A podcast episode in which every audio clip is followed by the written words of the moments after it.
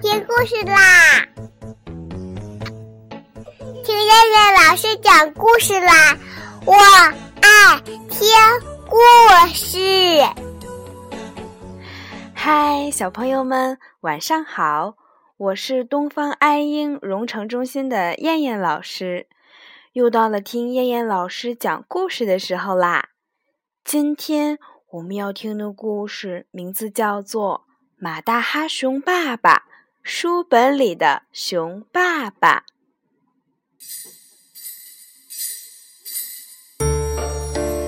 熊爸爸在外面唱歌回来。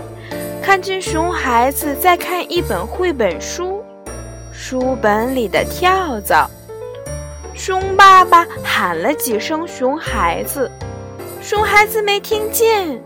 熊爸爸很生气，熊爸爸决定自己也写一本绘本书，题目就叫《书本里的熊爸爸》。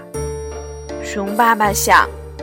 跳蚤这个东西太小了，熊爸爸才有意思嘛。他取出鹅毛笔，又取出一大叠绿叶做成的稿纸，开始苦思冥想。熊孩子把绘本书都看完了，熊爸爸只写了一个题目，内容一个字也没有。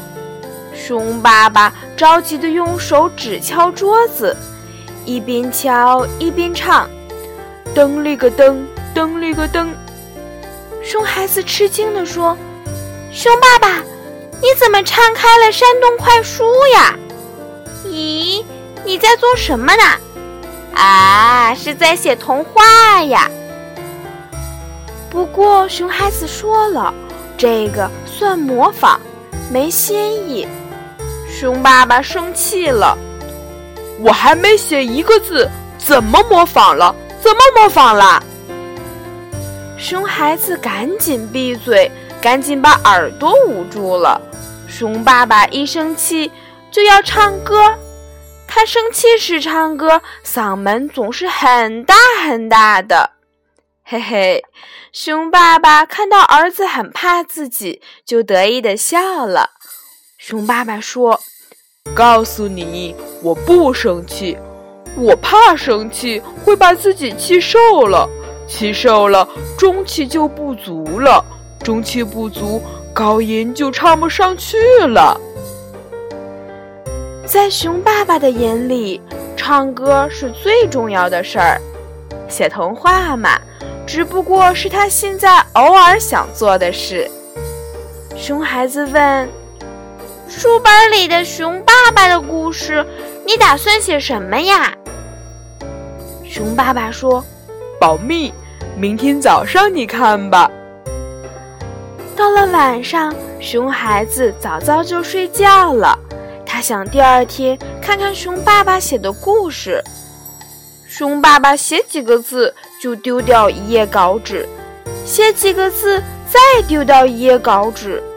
灯光一直亮到了天亮。第二天，熊爸爸刚伸了一个懒腰，熊孩子就醒了。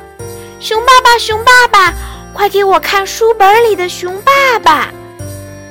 熊孩子着急地说。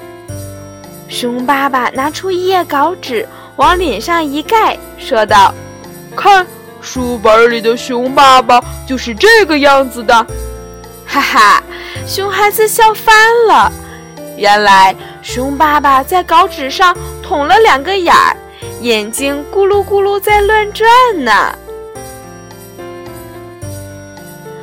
好了，小朋友们，我们今天晚上的故事就先讲到这儿吧，我们明天晚上再见啦，小朋友们晚安。